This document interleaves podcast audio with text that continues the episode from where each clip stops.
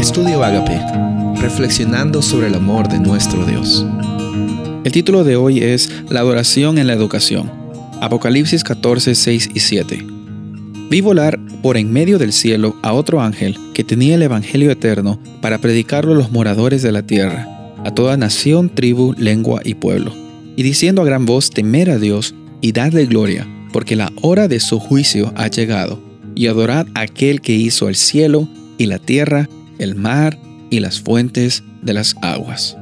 Durante estos días hemos estado conversando acerca de el rol, el lugar que le corresponde a la educación y cuál es la conexión que la educación tiene con la adoración. Dios es el educador por excelencia y Él usa diversas formas para educarnos y, hay que tomar en cuenta que la palabra educar es más que simplemente poner información en nuestro cerebro. La educación correcta involucra transformación y experiencia, no solo una experiencia cognitiva.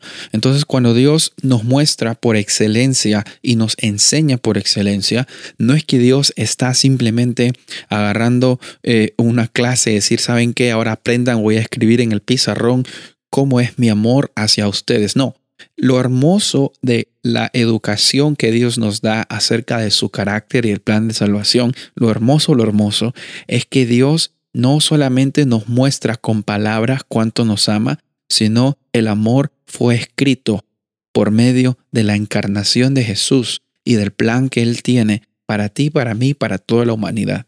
Esa es la mayor educación que nosotros tenemos. Y esa educación y esa manifestación de Dios nos causa una reacción que se llama adoración. A mí me gusta siempre decir que la adoración no es una acción, sino es una reacción a lo que Dios ha hecho, hace y hará por tu vida. Cuando te das cuenta lo que Dios ha hecho, hace en tu vida, te vas a dar cuenta que Dios va a hacer muchas cosas en el futuro también. Expresar y vivir una vida de acuerdo al reconocimiento de lo que Dios ha hecho y hace en tu vida es una vida de adoración.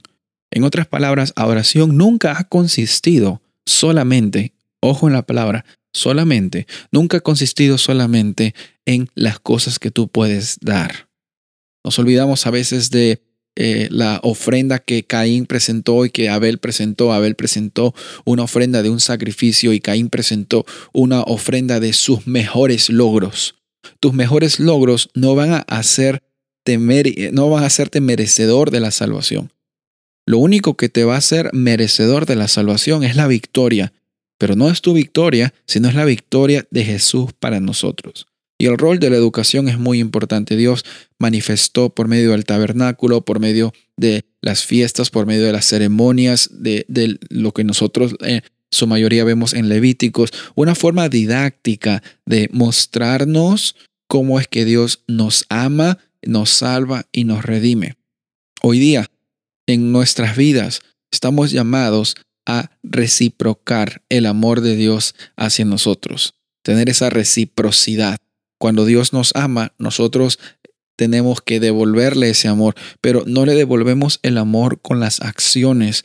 Tú le devuelves el amor a Dios porque en primer lugar Él te amó primero, en segundo lugar el Espíritu Santo está trabajando en tu vida y esa reacción de vivir en libertad y con la identidad que tú tienes en Cristo Jesús, esa es adoración en espíritu y en verdad. Esa es la adoración que Dios está tanto buscando entre su sus discípulos, hijos e hijas de Dios.